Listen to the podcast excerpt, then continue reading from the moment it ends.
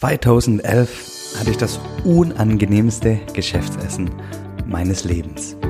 Und das dauerte zwei Stunden lang. Und warum ich das Geschäftsessen hatte und warum das so unglaublich unangenehm war, das erzähle ich euch heute in dieser Folge.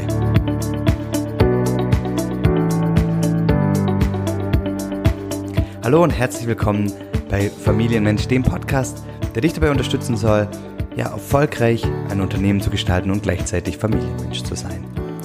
Wie gesagt, 2011, im April 2011 hat der Kai Clement, mein Mitgründer von Kawaii und ich ein unglaublich unangenehmes Geschäftsessen.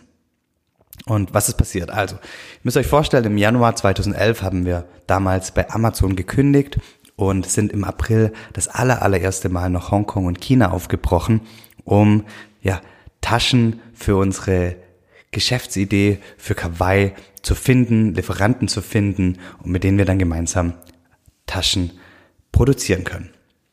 Und im Vorfeld der, des, von, des Aprils, in den, in den Monaten zuvor, haben wir, so wie es ganz, ganz viele machen, über Alibaba ähm, eine, eine günstige Tasche oder Hülle ähm, bestellt und haben an, anhand dieser günstigen ähm, Hülle ja den ganzen Prozess mal durchgespielt. Ja, wir haben geschaut, okay, was ist beim Import zu beachten, was ist steuerlich zu beachten, wer macht Produktfotos, wie können wir unseren Amazon-Account erstellen und wie bekommen wir halt das Produkt auf Platz eins bei Amazon. Und als wir das ähm, erreicht hatten, haben wir gesagt, okay, hey, ähm, das, das passt, unsere Idee funktioniert, jetzt lass uns wirklich unsere Traumtaschen herstellen. Und dafür haben wir dann bei Amazon gekündigt und sind im April nach China bzw. nach Hongkong aufgebrochen.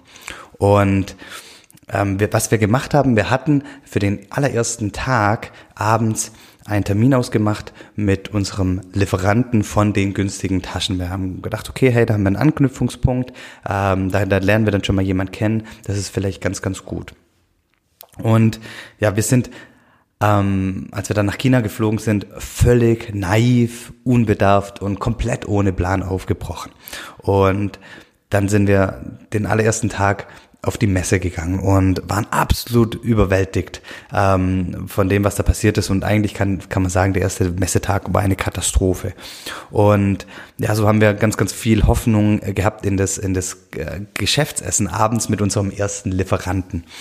Und ähm, ja, das Geschäftsessen war super unangenehm.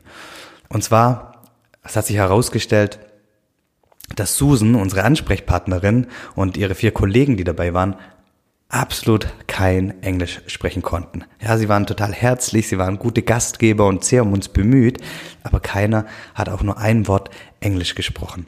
Und wir hatten bis dahin mit Susan Kontakt per Skype. Wir haben immer alles hin und her geschrieben und es hat alles super gut funktioniert, war alles wunderbar und es war ein tolles, tolles Englisch. Aber dann ähm, als es in, ins, ins Reden ging, in die Konversation, hat es absolut nicht mehr funktioniert. Sie konnten einfach gar kein Wort Englisch sprechen und wir natürlich auch gar kein Wort Chinesisch. Und deswegen saßen wir da so beim, beim Essen und, und haben uns äh, gegenseitig zugenickt und, und haben dann irgendwann angefangen, so auf irgendwelche Sachen zu zeigen, auf den Reis und zu sagen, okay, was, was heißt das in Deutsch und ähm, was heißt das wohl auf, auf Chinesisch. Und so haben wir so ein bisschen mit Händen und Füßen irgendwie ähm, ja versucht, versucht, den Abend zu gestalten, aber es war natürlich super unangenehm. Wir konnten nichts Geschäftliches sprechen. Wir konnten weder über, über, über die Menschen, über die Kultur sprechen, über unsere Erfahrungen des ersten Tages. Wir konnten, also, haben einfach ähm, keine wirkliche Konversation gehabt und es war wirklich super, super unangenehm.